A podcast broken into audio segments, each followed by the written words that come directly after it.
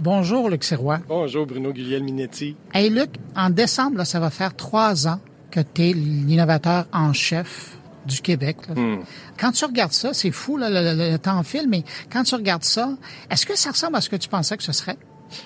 Euh, T'es bien. Euh, écoute, c'est gentil de poser la question. Moi, oui, ça ressemble beaucoup. Hein. Il, y a, il, y a, tout un rôle de motiver les gens à comprendre l'innovation, à faire le pas, à comprendre où est-ce où est-ce qu'on est au Québec comme dirigeant d'entreprise, dirigeant, dirigeante, euh, par rapport au, au, reste du Canada, par rapport aux, régions entre nous, par rapport aux autres nations. J'étais tout à l'heure avec euh, avec les gens de la Suède.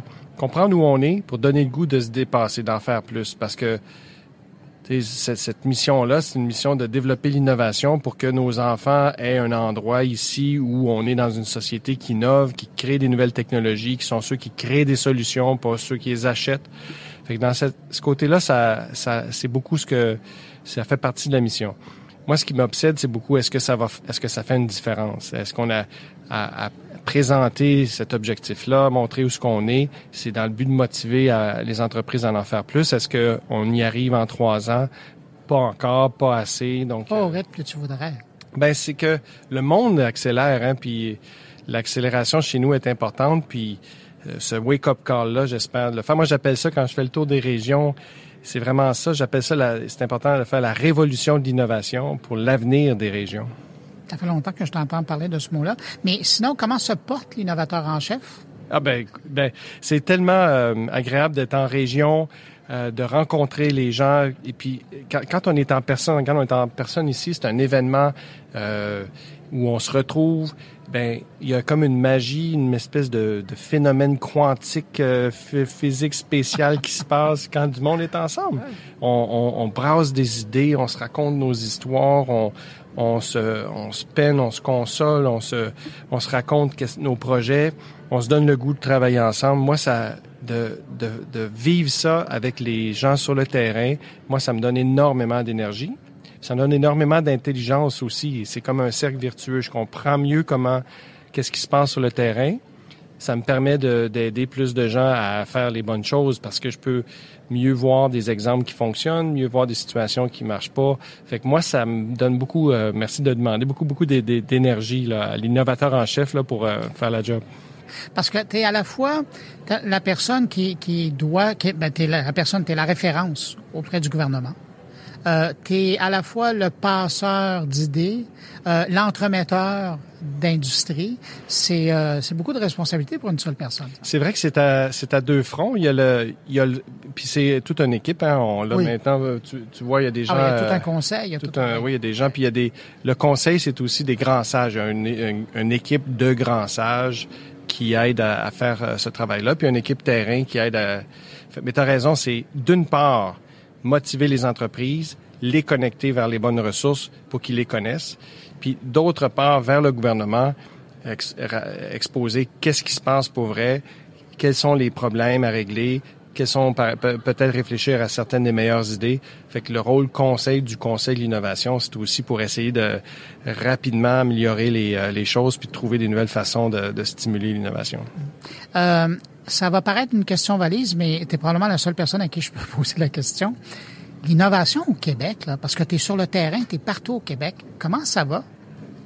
Ben oui, ça c'est la question qui, qui m'obsède. Et puis, euh, ensemble avec plein de gens, une des premières choses qu'on a faites, Bruno, c'est de faire le baromètre de l'innovation. C'est euh, d'avoir des données pour être capable de répondre à cette question-là. Mais des données là précises par région, par secteur, par secteur, par région. L'innovation technologique, l'innovation académique, l'innovation sociale, l'innovation en environnement. Fait que, bon, donc euh, je peux te répondre sur tous ces aspects-là. Mais grosso Une modo. de données sur deux pattes. ouais, ben, ben, ben, écoute, euh, c'est, c'est, c'est fascinant. Puis des données en passant, c'est que ça, on est ici à All-in. Des données, c'est, c'est une source d'intelligence. Ah Puis avant même l'intelligence artificielle. Ça prend des données. Là. Ben oui, il faut ça. Tu sais, euh, répondre à ces questions-là, comment va l'innovation? Si c'est juste des opinions, euh, ça, ça marche pas. Mais le, le, le grand drame, c'est vraiment catastrophique, c'est que la recherche des entreprises est en déclin puis depuis 30 ans. Les entreprises font, font de moins en moins de recherche, font moins de développement de solutions technologiques qu'ailleurs.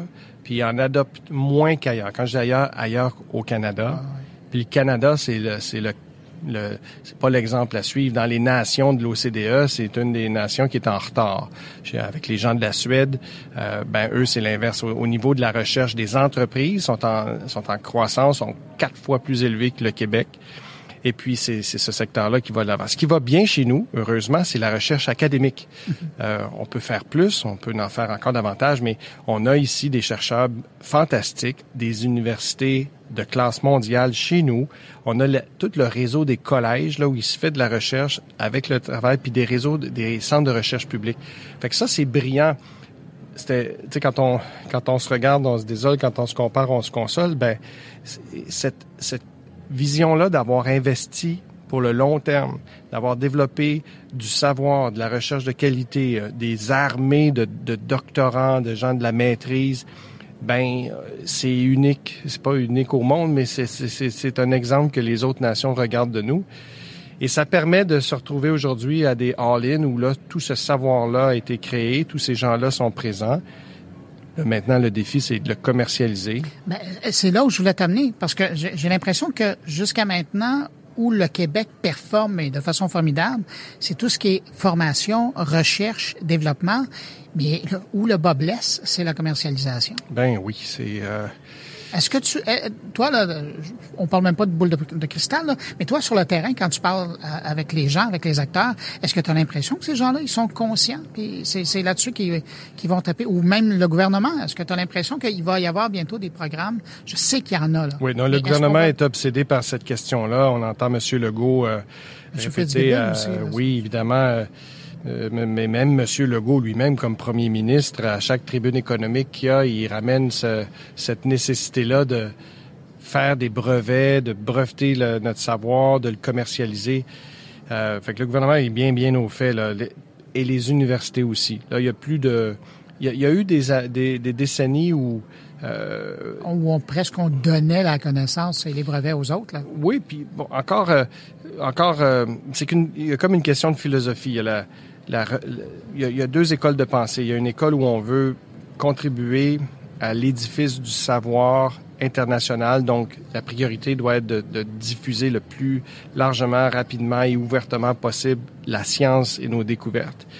Mais il y a aussi le, le désir de pas être naïf, mais de savoir ben, si euh, des entreprises à l'international utilisent ces découvertes-là, ben euh, qui ont été faites avec les avec les argents des Québécois, des Québécoises, ben peut-être qu'il y a, peut-être un moyen de, de, de, trouver une façon de que ça puisse nous d'avoir un retour de l'ascenseur. Fait que ces deux écoles-là se sont euh, confrontées souvent, mais maintenant je les directions des universités, beaucoup des armées de professeurs veulent travailler avec l'industrie veulent travailler avec la société. Puis là, maintenant, c'est plus un débat. La question, c'est plus de comment y arriver pour que ça se fasse bien, que tout le monde soit content. Puis là, on n'a pas encore trouvé les réponses. Bon, on a déplacé la petite gêne mal placée. Ça, oui. Là, mais écoute, c'était grave hein, à l'époque. Juste de dire pour euh, des, des, acteurs académiques, de dire on va soutenir des projets entrepreneuriaux où là, nos, nos doctorants vont, vont, vont peut-être créer une nouvelle start-up mm-hmm. plutôt que de devenir professeur. Ben, il y a eu des époques où c'était vraiment mal vu. Là. Ben, moi, je me souviens de l'époque où il y avait l'université Sherbrooke qui faisait cavalier seul, mais qui arrivait, qui, qui, qui avait des, des, centaines, pour pas dire des milliers, de brevets qui développaient, puis il y avait autant de, de, de start-up et de petites entreprises qui, qui démarraient avec ça. Heureusement, ils sont faits. Ça fait du chemin maintenant, oui, maintenant partout, l'Université Laval, à Montréal, ici, il y a plein d'initiatives euh, de l'entrepreneuriat, dans les écoles de génie aussi. Euh, non, non, maintenant, tout le monde est d'accord. Là, c'est de trouver comment faire que ça marche à fond. Euh, Luc, évidemment, je peux, je peux pas oublier ça dans le décor parce que ça fait partie de l'innovation. La semaine dernière, il y avait l'inauguration de l'ordinateur quantique à Bromont. Oui. Ça représente quoi pour toi, à, tes yeux, là, d'avoir cette, cette puissance-là maintenant au Québec, euh, la seule d'ailleurs au Canada? Ben, D'abord, hein, tu sais, l'informatique quantique et les phénomènes quantiques, c'est, ça prend toutes les neurones du cerveau pour arriver à, comprendre. mais parce que c'est des phénomènes. pourquoi c'est tellement puissant? Imagine en cybersécurité, hein, c'est un sujet qu'on s'est parlé beaucoup dans, dans le temps. En cybersécurité, des communications encryptées quantiques, c'est une des caractéristiques de la, de la physique quantique. Un phénomène observé un phénomène quantique observé change. Donc, si tu regardes une communication, mais là, tu essaies de comprendre ça. Si tu regardes une communication ou si tu écoutes une communication, la communication change, donc elle est automatiquement détectée. Donc, la, la sécurité est optimale parce que la nature même sait qu'elle est observée. Mais là, tu dis, ben voyons, non, ça se peut pas? Euh, L'intrication, euh, ce que tu fais sur un phénomène quantique à Sherbrooke va perturber ce qui se passe à Québec mais qu'est-ce que vous voulez dire là? Donc c'est des des nouvelles façons d'avoir des lois de la nature qu'on utilise maintenant pour justement arriver à développer du, du, calcul d'une façon complètement révolutionnaire. Fait que ben, le quantique au Québec, le quantique euh, dans la zone quantique, c'était comme l'AI il, y a, il y a 20 ans. Euh, les, euh, les Yoshua Benjo sont présentement à l'œuvre dans de, des Yoshua Benjo d'aujourd'hui. Euh, en quantique, ben là, ils sont dans leur laboratoire en train de faire leur découverte et puis d'avoir un, outil, un ordinateur quantique, un des premiers au monde physiquement chez nous. C'est comme d'avoir la, la, station spatiale internationale chez nous au ah, Québec. on, on, a comme plus de temps d'usage pour expérimenter, tester toutes les logiciels, pas juste le, le, le, le calcul quantique ou les phénomènes quantiques comme tels, mais comment on les Comment on fait un système d'exploitation? Comment on fait un OS de ça? Comment on arrive à, à transformer, quel genre de code qu'on écrit pour être capable de le traduire sur ces bits-là, ces qubits-là qui sont euh, complètement différentes. Fait qu'il y a énormément de sciences fondamentales à, s'apprivoiser. Puis avait, en ayant l'ordinateur quantique physiquement chez nous, à Bromont, connecté par fibre optique à, à, tous les chercheurs du Québec et aux entreprises, ben ça donne la chance de jouer avec. C'est vraiment ça pour développer ensuite les applications ça donne aussi l'avantage d'amener des, entreprises, celles qui sont créées chez nous, qui vont commercialiser ces produits-là, ou celles d'ailleurs qui veulent avoir la chance de jouer avec. Fait que ça a ça comme avantage aussi. En terminant, euh, Luc, euh, de voir un événement comme euh, le All-In organisé par Scala et ses partenaires, là, ça représente quoi pour toi? Ben, pendant, euh, premièrement, des événements là, dans, dans un écosystème d'innovation. Puis là, je vais me transformer en professeur tournesol. Là, je, je... mais j'ai toute, toute ma vie, euh, on s'est connus euh, dans les hackathons en santé. il y a des moments, il faut créer des moments dans un dans une communauté pour déclencher plein de choses. Puis, puis un moment, un événement comme All In, c'est ça.